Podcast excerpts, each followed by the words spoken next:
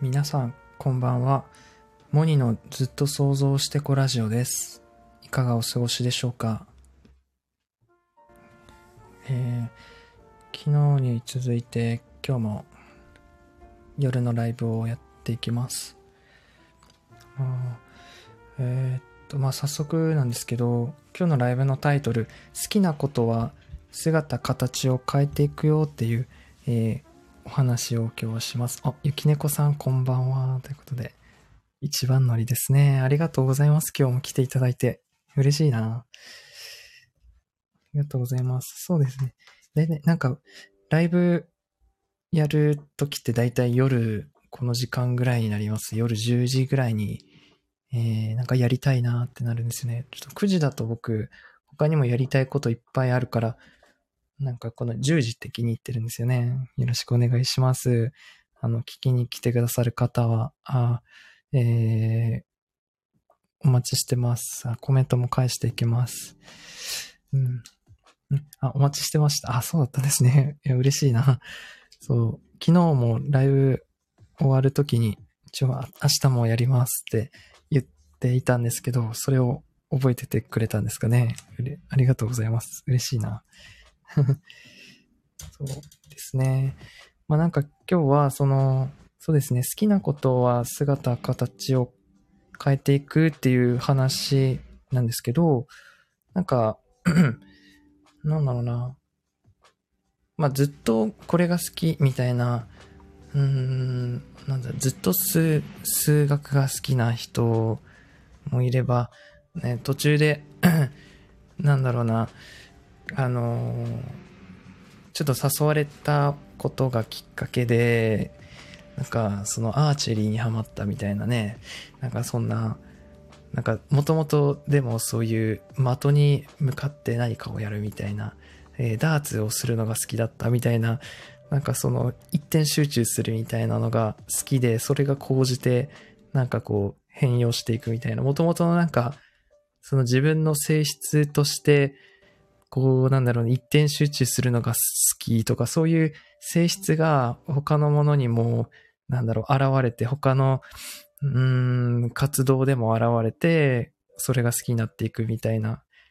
例えばなんか、チームプレイのスポーツですごく頑張っていた人、やっぱりなんかこう、スポーツみんなで、あの、一つになって、あの、勝利するのが好きみたいな人が、まあなんか将来、こう、チームとか組んで、うん、仕事とかで、こう、大きな、あの、プロジェクトを、あの、遂行していくみたいな、なんかそこって、ほあの、抽象的なところで、あの、一つになるみたいな、連携して、それぞれのポジションでやるみたいな、そういうなんか喜びが投影されてるみたいな。だから、なんか例えば、野球がすごく好き。だから、そのスポーツに関わりたいスポーツのお店で働く。だと、またちょっと違くて、それだと安易というか、な、なんで野球が好きかとか、なんでサッカーが好きかっていう、なんかそこの解像度を見たときに、なんだろうな、抽出したときに、この、例えば人を、仲間を、チームメイトを信じて、なんだろうな、はし、信じてなんか、あの、その、プレイに飛び込んでいくみたいなのが好きだとか、なんかこう、連携し合って、あの、なんだろうな、行うのが好きだみたいな、なんかそういう、なんか他に応用されるような抽象的な部分がやっぱり大事で、そこがなんかできることって結構やっぱり自分の好きなこと、なんか、うん、言えてるかな。だから、なんか僕も、まあ絵を描くのが好きで、絵を描くのなんで好きかって言ったら、瞬間瞬間でこうなんか作り上がっていくのが好きなんですよね。だから、なんか映像とか作るのも瞬間瞬間でこう、コマが出来上がっていく、その様子が、なんか好きなんですよね。うん。とか、なんだろうな。あとは、こう、綺麗に、綺麗に描くのが好きとかだったら、ねえ、その途中で習字に転じるかもしれないし、なんか僕のおかお母さんが、もともと画家、画家志望で、だけど今、習字教室を、まあ、個人でやってるんですよね。個人事業主で。で、なんか聞いたら、こう、筆を扱うのが好きみたいで、うん。だからなんか、こう好きなものって変容していくんですよね。特にここの部分が好きみたいな。絵のこの、あの、丸みをどうしても表現したくてってなる人もいれば、いや、筆を扱うこの毛先がこう、流れるのが好きだみたいな、それぞれなんか好きなものの着眼点が違うというか、で、着眼点が違うからその人によってこう感性って人それぞれあって印象があって、あの快感覚えるところが違うって、そこをなんか伸び伸びともっとそこを注力していこうとしたら、なんかいろいろ分かれていくんだなみたいな。まあでもお母さんは絵を描きたいみたいなんですけどね。あ、ありがとうございます。えっ、ー、と、マロニー、こんばんは。ありがとうございます。えっ、ー、と、嬉しいですね。えっ、ー、と、うさぎと、うさぎと、クジラと猫で、まあ、僕たちを表してるってことですね。はい。えー、まろちゃんこんばんは。こりありがとうございます。お、みもりゆにさん、ありがとうございます。えっ、ー、と、こんばんは。モニくん、お久しぶりです。お久しぶりです。三森ゆにさん、ありがとうございます。新しい番組名素敵です。あ、本当ですか？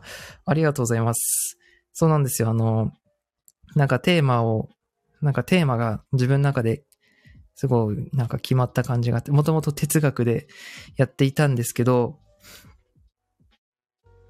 まあすごい抽象的な広い分野からこうギュッと創造性とか想像すること、クリエーションっていうところにあの、ピントを絞りました。で、このチャンネル名です。えー、よろしくお願いします、これからも。はい。なんかインスタグラムとか投稿、あの、素敵ですね。見てますよ。うん。そう。だからこう、自分のその好きなことって、その変容していくんですよ。その人にとって、なんか好きな味わいって違うじゃないですか。なんだろう、こういう時にね、うまい例え話したいんですよ。うーん。なんか、いいのないかな。うん。ままあでも僕絵描くからな。絵絵の例え話ばっかりだな。でもなんか最近、またなんか自分、絵を描くのはなんかすごく僕、なんか因縁があって、因縁って言うと怖いんですけど、なんか好きだけどこう嫌いになったり、もう苦手になったり、怖くなったり、でもやっぱり最高みたいなこうなんか、なんだろうな、距離取ったり近づいたりするんですよ。なんかそれってでも離れないのって結局愛してるからだと思うんですよね、僕は。なんか絵を、絵を描くことを。なんか小さい頃、すごいあの、一番覚えてるのでも、あの、幼稚園の頃かな、あまあポケ、僕ポケットモンスターと同じ、同い年なんですよ。97年生まれで。で、ポケモンがすごい好きで小さい頃が。なんか僕、あの、仮面ライダーとか、うん、なんだろうな、男の子が好きなアンパンマンとか、なんかそういうのは通らなかったんですよ。いきなりなんか僕ポケモンだったらしいんですよ。ああの、ポケモンがすごく好きで、幼稚園の頃からポケモンの絵をずっと描いてたんですよ。自由帳を買ってもらったのがすごく嬉しくて。で、なんかその、なんだろうな。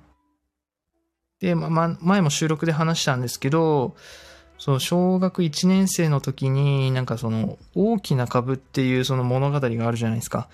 あの、絵本の。で、あの絵を描こうみたいな、描きましょうみたいな、なんか図工の授業で、なんか人間が描けなくて泣いた覚えがあって、すごく。なんかその、描けないことに、苛立ちと恥ずかしさと、こう自分でこう書いてみたけど、うまく書けないこと、あの、なんて言うんですかね、苛立ちどうしようもない。なんで書けないんだっていう悔しさがすごくあって、もう恥ずかしさとかで泣いてたんですよ。まあ、でも結局なんか絵にはなったんですけど、なんかそれぐらい絵を描くことを、まあなんかこう本質的なとこ言ったら、内内面、イメージしてるものを形にできない苦しさみたいのに、なんか、苛まれたのかな？そういう子供の時。っていうことがすごく印象的で、だけどこう、やっぱ絵描くの好きだから、どっちかというと、その、休み時間とか外であんまり遊ばない感じだったんですよ。じ、あのなんだ、給食食べ終わった後、休み時間じゃないですか。ちょっと結構、あの、教室で絵を描いてましたね。まあでも外で、な、いろいろ遊んだりもしてたんですけど、絵を描いてなんか見せるのがすごい好きだったっていう。うん。そう、だからなんか絵、絵はなんか好きになったり嫌いになったりっていう、なんかそういう僕の中の歴史があるんですけど、うん。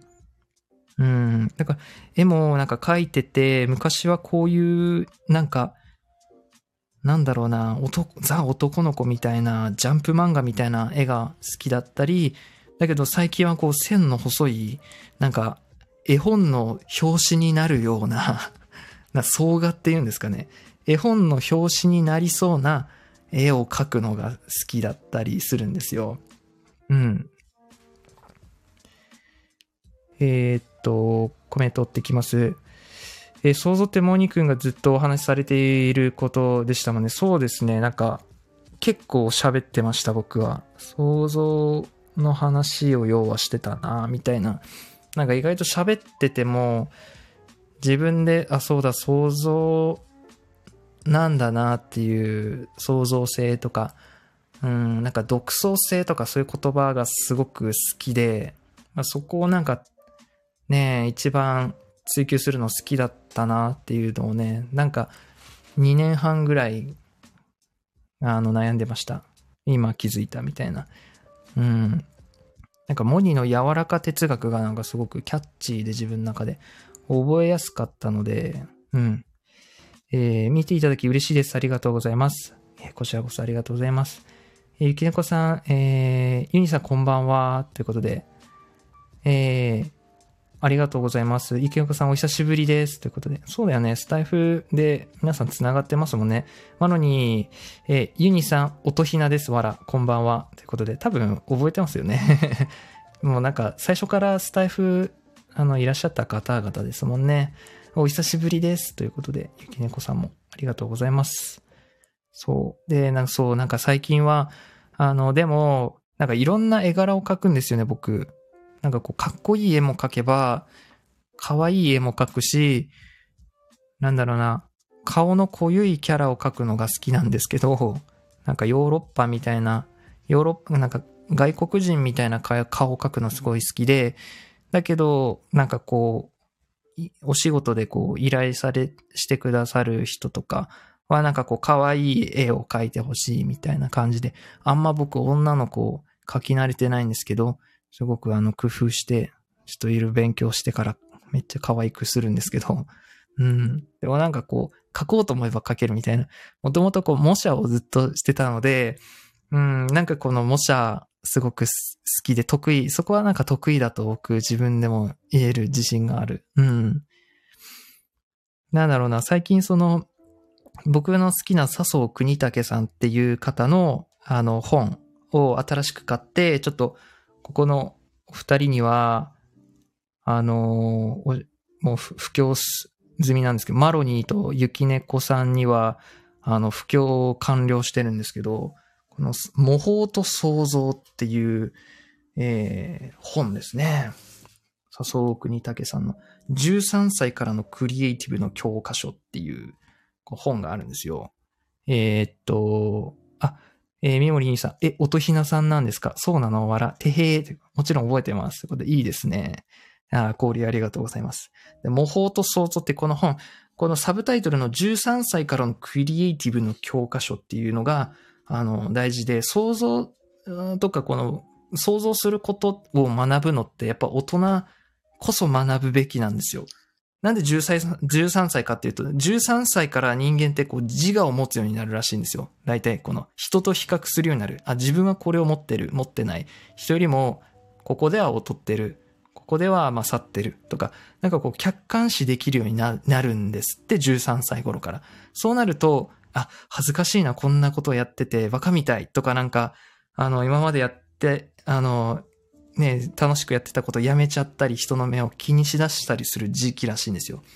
でもこの冒頭で、まあ、本ってさ、だいたい、はじめにっていうのが最初さ、数ページあるじゃないですか。もうこれ、はじめにでいいよ、もう。あの、はじめにがもういいんですよ、全部。はじめにだけ読んで。いや、嘘、全部読んでほしいんだけど、あの、はじめにの中でもう本当に大事なことを書いてて、なんかね、その、なんか外の社会に適応ししだすのが大体13歳っていうんですよね。さっきの、あの、客観視できるようになるとか。人とのこの、なんだろうな、コミュニケーションを学んでいくのが大体中学生ぐらいから。うん。なんか僕、中1ぐらいまでなんかあんまり字がなかったんですけど、なんか結構先生とかに怒られたり、意外とね、その反省文とか書いて、なんか、ね、怒られた記憶あるんですけど、14歳ぐらいからなんかこういう感じになってきました。それまではなんか本当まあ、静かな男の子だったかもしれないですけど、ちょっとなんかね、あの、羽目を外しすぎちゃう男の子だったんですよ、僕。うん。そうそう。で、なんか、外の社会に適応してコミュニケーションをどうやって取っていくのかっていうのを覚えていってしまう。まあ、いいことなんだけど、世を渡っていく上で、まあ、必要なコミュニケーションだったりするんですけど、それ一方で、なんかこの、自分はこう感じるから、こう、話したい、表現したいみたいな、そういう、いわゆる想像能みたいな、あのー、自分の感性を大事にするとか、内面のイメージを大切にしてそ、それに従っていくっていうのをやっていた子供の頃のこの想像の、今も僕たち持ってるんですけど、そこでなんかもう、やめてしまうみたいな。で、なんか、長らく埋もれていってしまうみたいな。で、好きなことがわからないみたいな。大人に、えー、なっていってしまうみたいな。でも、いつでもそれって復活できてっていう話なんですよ。うん。まだ一日で読み切った本は珍しいですね、僕も。うん。なんか、もともとこの人すごい好きで、うん。普通に本当東京大学出て、なんかあの外資系の、あの、会社でずっと働いてて、ずっと左、左脳寄りで、あの、バリバリやってた人なんですけど、なんか競争の世界にすごく疲れて、アメリカのデザインスクールに留学してから、あの、日本で起業するんですよ。あの、デザインファームっていう、まあ、コンサルティングみたいなことをやるんですよ。なんかこのワクワク、自分のビジョン、人生のビジョンとか、会社のビジョン、従業員のビジョンとか、あの、なんか企業とか手伝う人ですね。うん。そういう仕事、あの、会社を経営してる人で、考え方がすごくね、なんだろうな、柔らかい。なんか僕に近いというか、僕に近いというか、この人にかなり影響された。僕はあの、社会人になって、1年目の1ヶ月目で最初出会ったね、この笹生さんの本で直感と論理をつなぐ思考法ってあって、この本がなんかきっかけでしたね、僕。だからちょうど4年ぐらい前の、4年ぐらい前かな。そうだね。4年前にこの本、直感と論理っていう笹生さんの本に初めて出会って、そっからなんか、本当の意味で自分の人生がなんか始まったんですよね。あ、僕やりたいことなんだろうみたいな。なんかこう、今はやってる仕事 始まったけど、つまんないな、みたいな。多分これ僕に向いてない気がする。なんか、世界観が全然違うみたいな、思って、まあ、とりあえず働いていたんですけど、そういう傍らでこういうなんか自分のワクワクする、なんか手、手を動かしながら、それこそなんかその時期にジャーナリングノートとか、あのこう、メモをなんかすごい取るようになったり、なんかね、パソコンでこう、写真を見つけてきて、印刷してこう、なんだろう、ペタペタ貼ったりして、自分の好きな一枚絵みたいな感じにして、あいつでも好きな感情を呼び起こしたいみたいな、なんかそういうことをやり始めたんですよね。22ぐらいの時に。うん。で、ここで結構そのなんだろうな、なんだろう、自分のコアな考え方になってる、結構今僕が喋ってる、なんか、なんだろうな、クリエイトしていこうみたいな、想像していこうみたいな、うん、根幹になってる本だったりするんですよね。だから4年ぶりにこの方のこの模倣と想像って本を買って、あすごい面白いですね。うん。なんか出かけるときなんか持って、持っていくもんね、なぜか。うん。読まなくても持っていっちゃうんですよ。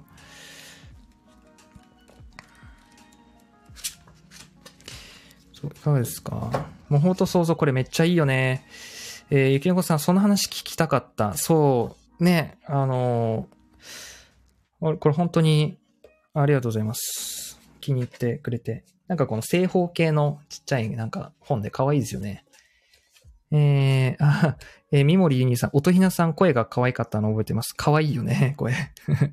うん。また配信するんだって。え ー、皆さん、聞きましょう。うん。これめっちゃいいよね、この本。なんかね、手、なんか白紙のノートに書き出したくなるっていう、なんかマロニーの感想を聞いてから、そうそうみたいな、なんかこの想像の楽しさを、なんか身近で感じた、それも、その感想も。うん。嬉しすぎる。ありがとうございます、イニーさん。ということで。えー、模倣ね、はじめにのとこめっちゃ良かった。そうだよね。えー、笹生さん、生い立ちなんか通じるとこあって嬉しかったな。あ、そうだよね。もともと佐野寄りでっていう、もうね、ところもリンクするんですね。僕は結構もうずっと右脳寄りで、だけどこう左脳に適応させようと思って、ちょっと左脳の人に憧れて、左脳の世界に行ったって感じだったんですよね。こう全然こう、芸術とかが好きなのに、めちゃめちゃビジネスの世界に行って苦しんだっていうところ。で、そこで一回焼け野原になって、今の僕がまたできたっていうことなんですよね。うん。面白い。でもやっぱこの本の、まあ今日のタイトルからちょっとずれるかもだけど、本当に自分がどう感じてるのかっていうのをもう大事にするんですよ。なんかね、いいこと書いてるんですよ。周りがどう言おうが、私はこう感じるんだと叫びましょうみたいな、そんなこと書いてて、やっぱり自分がどう感じるかを大切にして、それに従っていくことが想像なんですよ。うん。なんでこの本、模倣と想像かっていうと、最初模倣ってなんか真似るじゃないけど、えっ、ー、と、例えば、そなんだろうな、模倣、真似てみる例えばなんか、うん、最初のあれでもポケモンがかっこいいなと思って、それを自由帳に書き出したのも模倣なんですよ。模写みたいなことですね。なんか好きなものって真似したくなるんですよね。だからダンス動画見てて、あ、俺も踊りたいなっていう衝動がこう生まれたりするのも模倣だし、模倣して真似て何かやっていくうちに、まあ手張り的な感じですよね。最初は真似てやってみて、で、えっと、なんだろうな、型破り的な、自分はこうしたいみたいな感じで、あの、ちょっとオリジナルを挟むようになっていって、結局、あの、自分だけの独立したものに、あの、組み替えるみたいな。だか想像ってなんか、最初聞くと0から1にみたいな、何もないところから生み出そうとするんですけど、うん、そうじゃなくて何かがモチーフになっていたり、何か例えがあって、そこをちょっと組み替えたりして、新しいものになっていくみたいな。なんか物語を作るのに最近すごく興味があって、例えば物語を作るってなった時に、ゼロから何か作り始めようとしてしまうけど、本当はこう何か、例え、例えばあのデスノートっていう漫画をモチーフにして、これをちょっと組み替えていくみたいな。なんか面白い話があったんですよ。デスノートっていう天才高校生と FBI のトップの戦いなんですよね。目に見えないところの心理戦みたいなお話なんですけど、で、そこにデスノートっていうノートに書いたら、あの、その書かれた名前の人は死ぬっていう、で、そこに死神っていうのがいて、で、主人公のその天才高校高校生のお父さんは FBI に所属してて、みたいななんか構図があって、で、ここを変えていくみたいな、なんか構図を変えていくみたいな、構造が大事みたいな、なんかそういう話があって、うん、なんかそういう話とかも面白い。まずなんかどうなってるかみたいな中身を知るのが大事で、そこからいじって組み替えたり、ちょっとここを別のものに、なんか面白かったよ。デスノートを可愛いラブコメにしてみるならどうなるかみたいな話で、デスノートじゃなくて、ノートじゃなくて、あの、なんかメールみたいな、なんかその、天使じゃなくて、こう、あ、天使じゃなくて、悪魔じゃなくて、その、死神じゃなくて天使で、みたいな、なんか、もうちょっと変えてみて、もう完全にこう、パクると、あ、すぐパクリだ、みたいな、中国みたいになっちゃうから、なんかそこ、割れないように構造だけの真似るみたいな、うん。そういう話。模倣と想像。だから最初なんか真似から始めてみて、これ楽しいな、みたいな。うん、絵を描いてて筆の使い方が楽しいから習字に、ああ転転校するみたいな、なんかそれも、なんだろうな。結局なんかこの好きなことは姿、形を変えていくっていうことだ、ことにも言えるなって同じ話かもなって思います。えー、バロに配信したい内容を書き込みしたノートを福岡に置いてきちゃった。あ、なるほど。ああ、なんかあれ自、自己理解の自分時間のあのノート買ってましたよね。あれ、いいなどどうですか？書いてますか？いや、僕も自分時間松岡さん、あの、ちょっとノートでフォローしてるんで、あの、一時期、こう、有料の、あの、コミュニティ入ってました。読んでました。うん。いいですよね。やっぱ自分に向き合う時間大事ですよね。内側に入る時間。なんかそういうのを価値を感じる人がもっと増えてほしいなって思う。うん。やっぱ内側に向かう楽しさっていうか、なんかこう未知なものに向かうのってすごくワクワクしないですか？もういつからでもワクワクできるよねって、いつからでもクリエイトできるよねって思う。うん。えー、ユニさん、えー、配信されるんですね。楽しみです。ということで、ね、楽しみですね。み、あのー、見守っていましょう。うん。雪猫さん、日本人は右に習いみたいなんが多かった。特に昭和時代。わら。まあでもね、そうだよね。あの、世界大戦後は結構こう工業化で、あの、もうなんだろうな、右に習えでやってたら、こう、経済成長してた時代だから、みたいな、そのなんか結構名残がまだこう今も残ってて、でもなんかそういうのももう古いよねっていうね、このなんか時代の移り変わりの中ですよね。うん。そうよね。なんか右に習えは未だにありますからね。なんか大多数にの意見がなんか強いというか、少数派になるのが怖かったりね。少数派だったり変わってることしたら、なんか怒られたりね。なんか正されたりしてきたからね。なんかいけないんだみたいな、なんかそういう教育ですよね。でもやっぱりなんかそういうものから解き放たれないといけないんですよね。そういう、なんかこう今までそう右に習いで生きてきたところからやっぱり幸せについて考え出してその右に習えからこうなんだろうなうん私はこっちに行くじゃないけどうん解き放自分を解き放つね毎日解き放つことをしていくうんな要はなんかこう内側に向かいたいのももっと自由になりたいからなんですよね。きっと。やっぱ幸せになりたいじゃないですか。幸せになるためにこう生まれてきて、幸せにこうしていくために生まれてきたというか、だからこう、もっとよりね、自分が解き放たれて解放されてて、うん、愛、もうなんか何も縛りなく愛せて、うん、なんかそれが一番なんだろうな、求めてることだと思うからさ、僕も。うん。なんかなんか自分の何に、何が足にこう絡まってるかな、みたいな、そういう紐解くの大事で。うん。なんかそれこそ、まあ、好きなことを考えるとか、なんか想像していくのも大事だけど、足を止めてるの何かなっていう、その恐怖してる部分に向かうのも同時に大事ですよね。なんか車の例えでよくありますけど、まあ、アクセルをね、どれだけ踏んでもブレーキ強く踏んでたら、こう、進まないみたいな。でも、大抵はね、なんか、アクセルを思いっきり踏むよりブレーキ離した方が前に進むし、日本っていうのもなんか、このもっと幸福になるための施策するよりも、不幸なものを決して、あの、解消していった方が幸福になっていくみたいな。なんかこの、なんだろうな、マイナスを消した方が、あの、プラスになっていくっていう感じだよね。うん。まあ、まだ1ページだけ。いいですね。始まったんですね。そう、えー、三森ユニさん、えー、おとひなさん福岡に来られたんですか？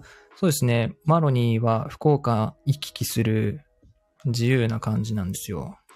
いいですよね。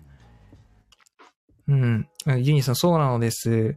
ゆきのこさん、内側だよね。そう、内側に答えがある。うん。なんだろうな。なんかそういう時間がどんな瞬間にあってもいいんですよね。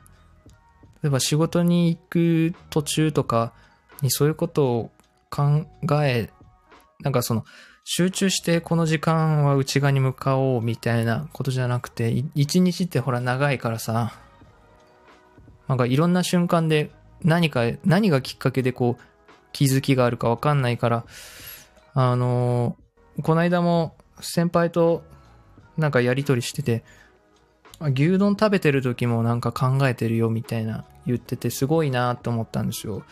なんか、その、ああ、これ失敗するなって、負け、負けるなっていう時もなんか負け方を考えるみたいな 言ってて、な、何からでもこう得られるし、何からでもこう自分ごとにして、なんか気づきがないかみたいな。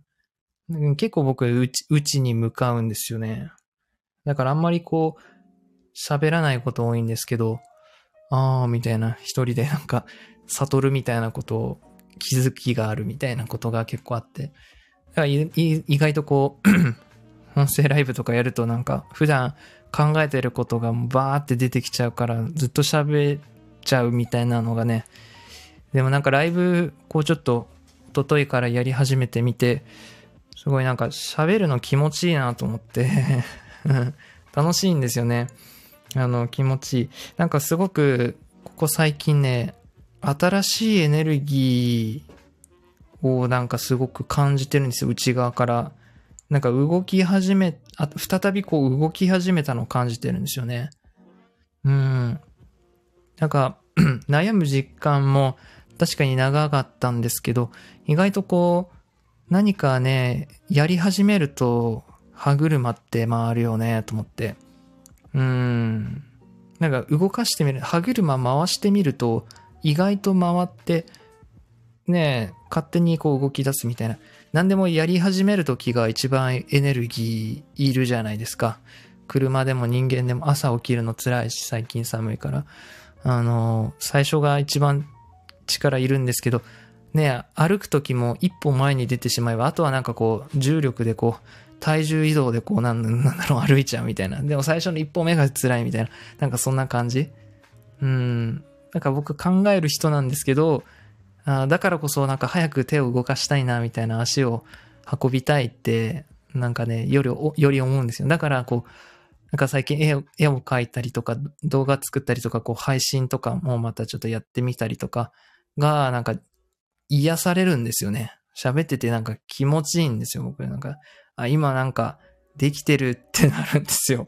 あの、結構そのジャーナリングノートにばっかりこう考えてること書いてたり、うん、たまにちょっと収録上げたりとか、で、なんか、やりたいことまとめてたりとかばっかだったので、なんかい、いざこう実行し始めると、なんかまたフェーズが変わりますよね。新しい感じになりますよね。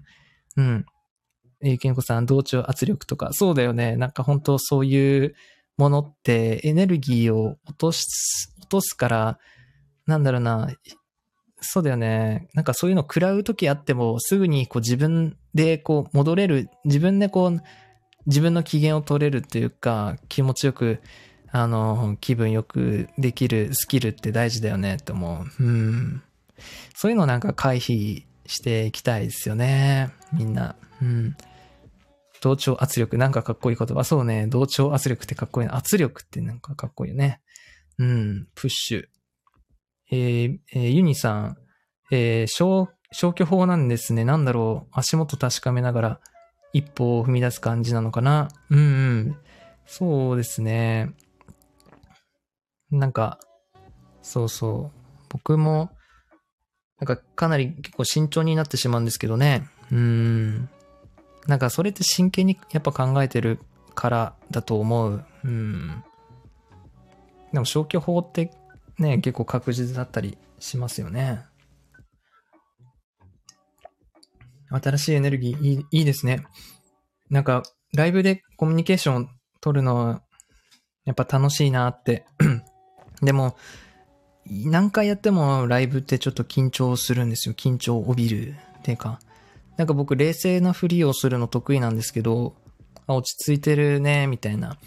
なんかこう、すごいいつも落ち着いてるよねってよく言われるんですけど、結構内心、心臓バクバクだったりすることが多いんで、ふーみたいな、なんか僕こう取り乱すと本当に 何もうまくいかなくなっちゃうんですよ。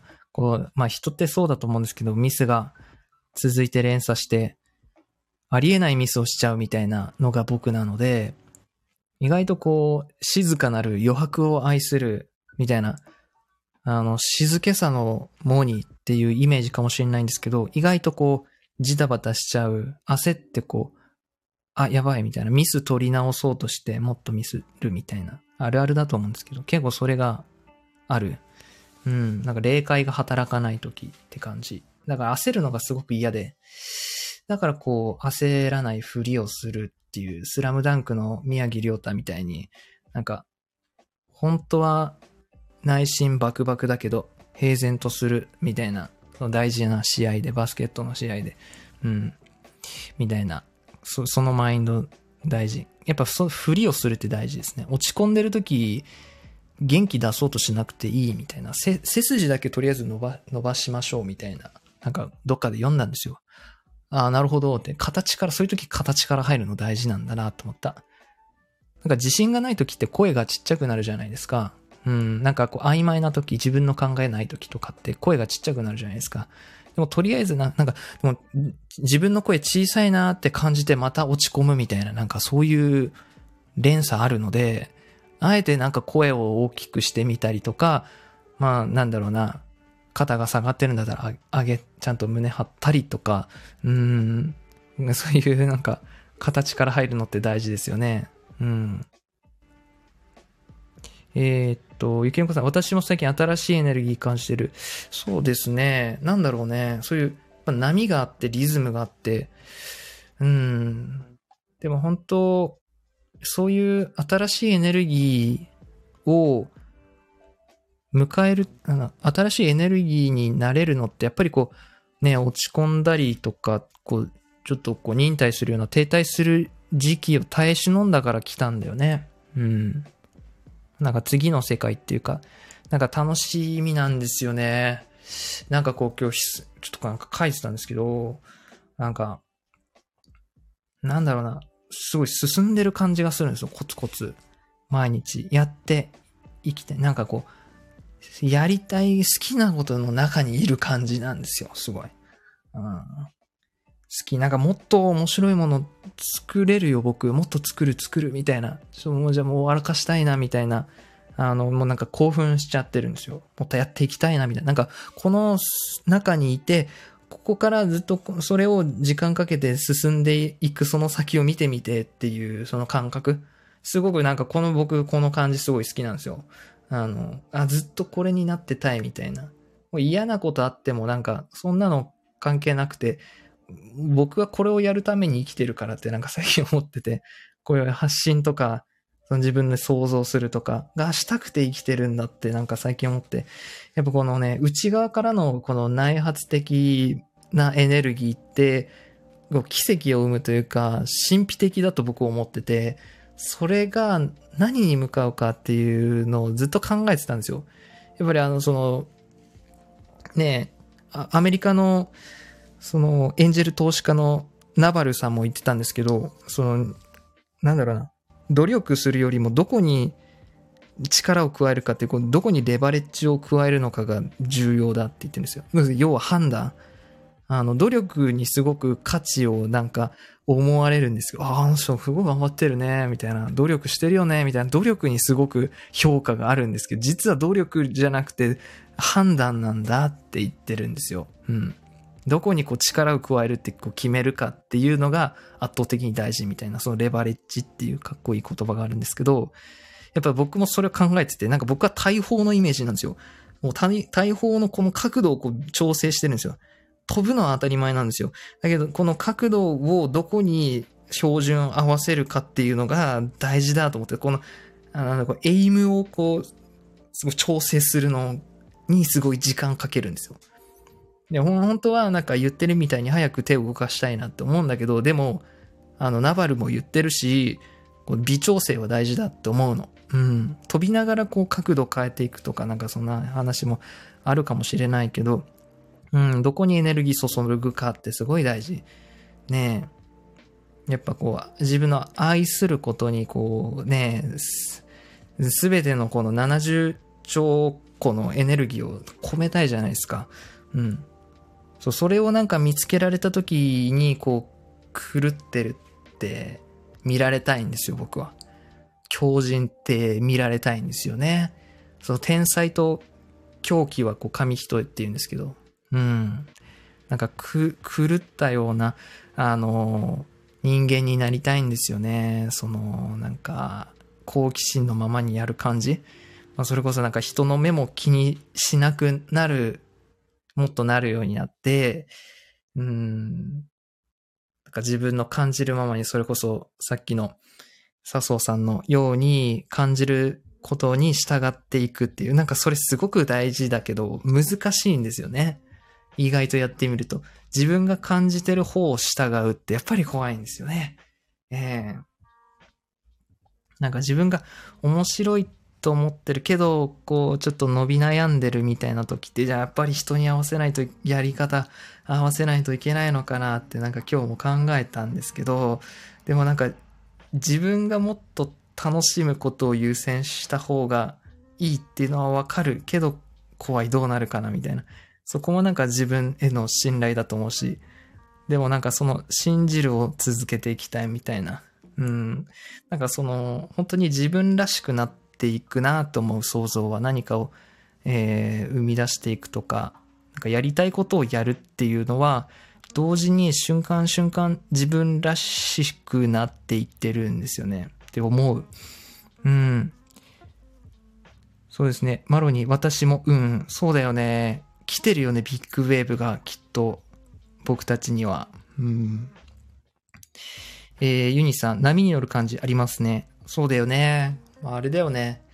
乗るしかない、このビッグウェーブに、みたいな、あの、名言ありますけど、なんか知ってます ?iPhone が発売された時に、あの、道端でインタビューされた男の人が、いや、乗るしかないね、このビッグウェーブにっていう、なんかよくネットでネネタで使われてるんですけど、本当なんかビッグウェーブに、うん、なんかこの力を加えるタイミングっていうか、それこそ判断っていうか、こういう時にこうガーって行きたいよねって思う。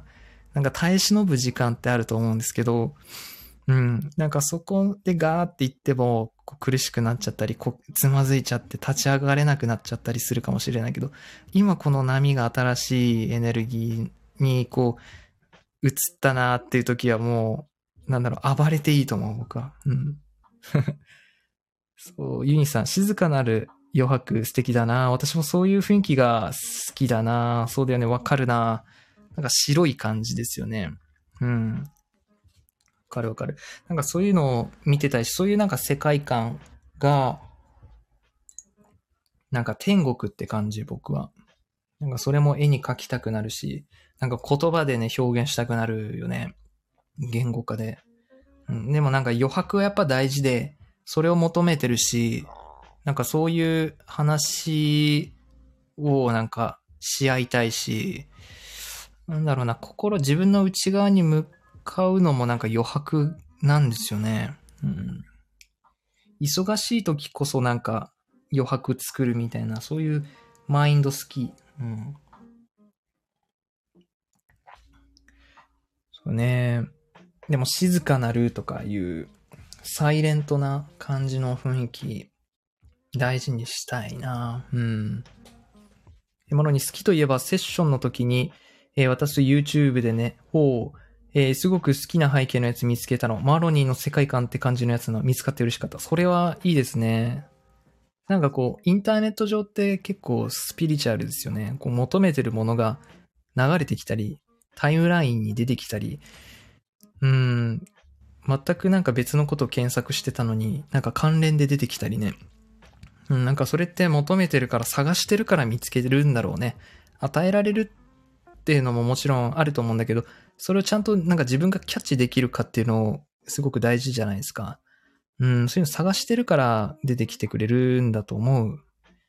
エイムはやっぱね、どこに力を入れるかっていう、そこの標準を絞るのはね、やっぱ大事だと思う。なんかそこが僕なんかすごく時間かけてるところなんですよね、毎回。そう、ビッグウェーブということで、そうそう、そんなイメージですね、ちょうど。そう。えー、ユニさんもすごい世界観がありますよね。やっぱ北欧好きな人ってね、いいよね。なんか静かな。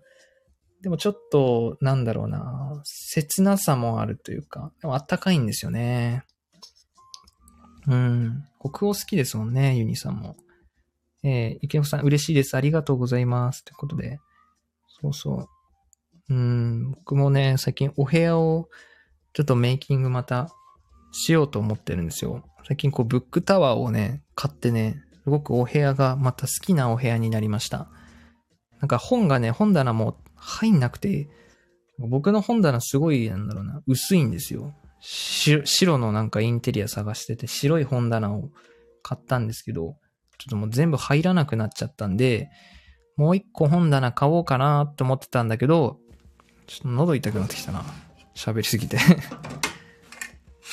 喉痛くなってきたそう、だから、なんか普通の本棚買ってもなんかちょっと、なんだろうな、本に囲まれるのも憧れるけど、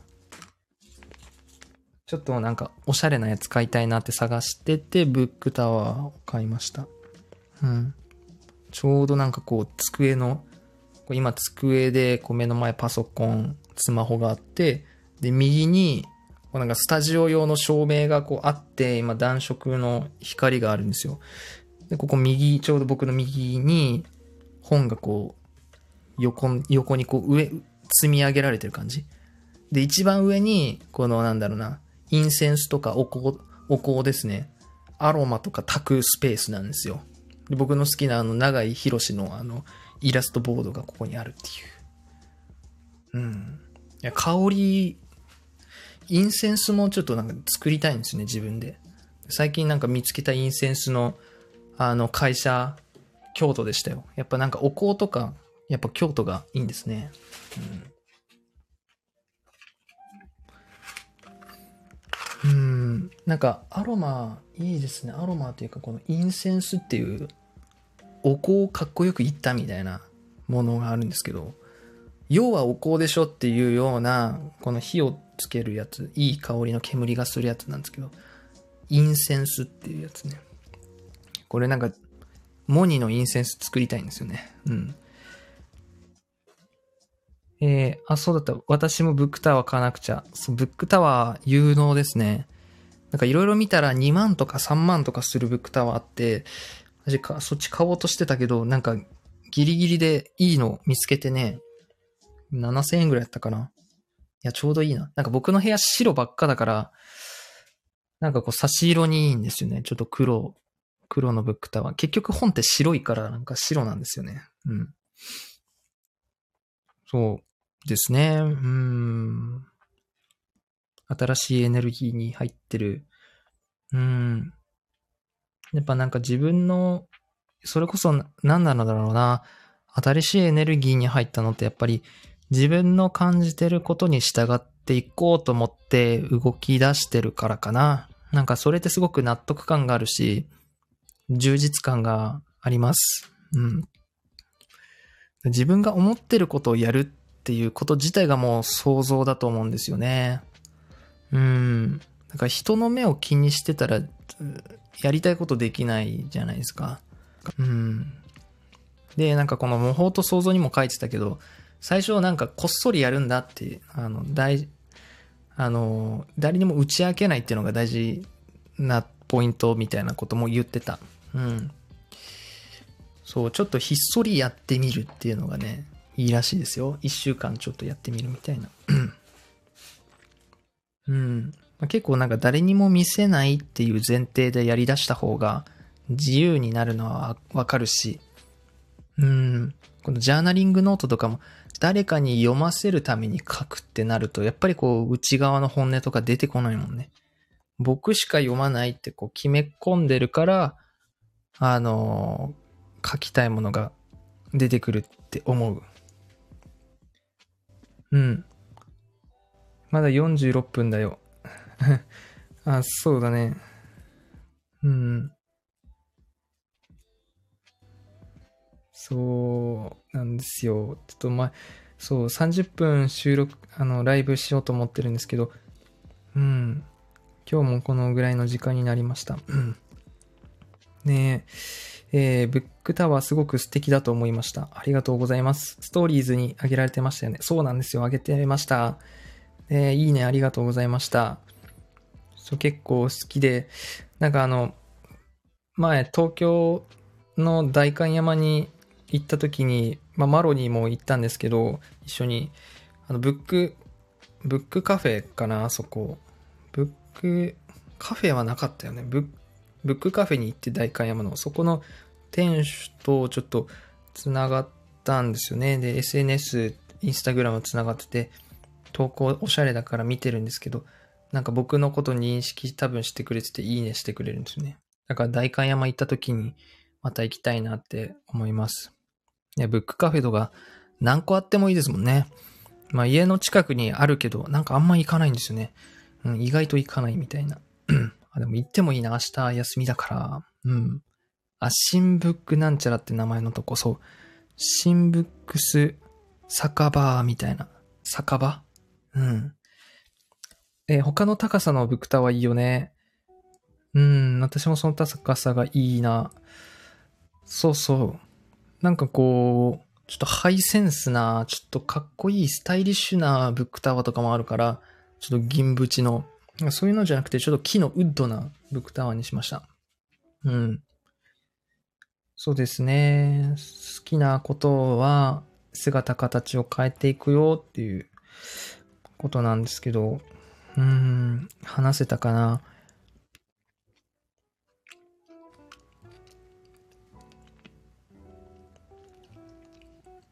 うん。えーその高さ、ああ、そうだよね。これ、何センチぐらいか、140センチぐらいの高さで、だかもっと高い方がいいかなと思ったけど、これ以上高いとちょっと高圧的になると思うから、これぐらいの高さがちょうどいいです。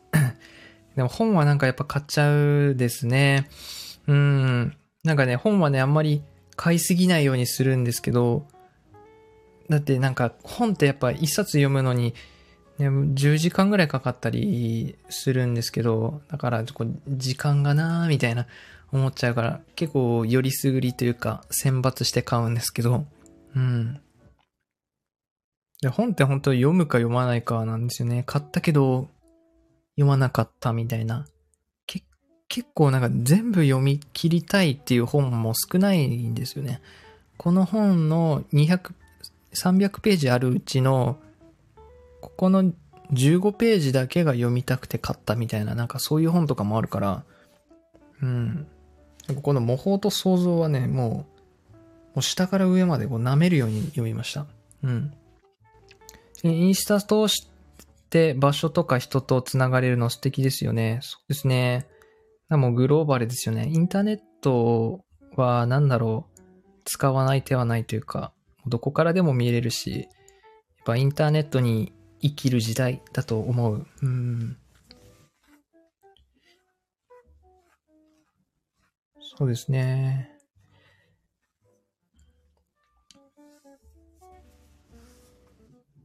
うん。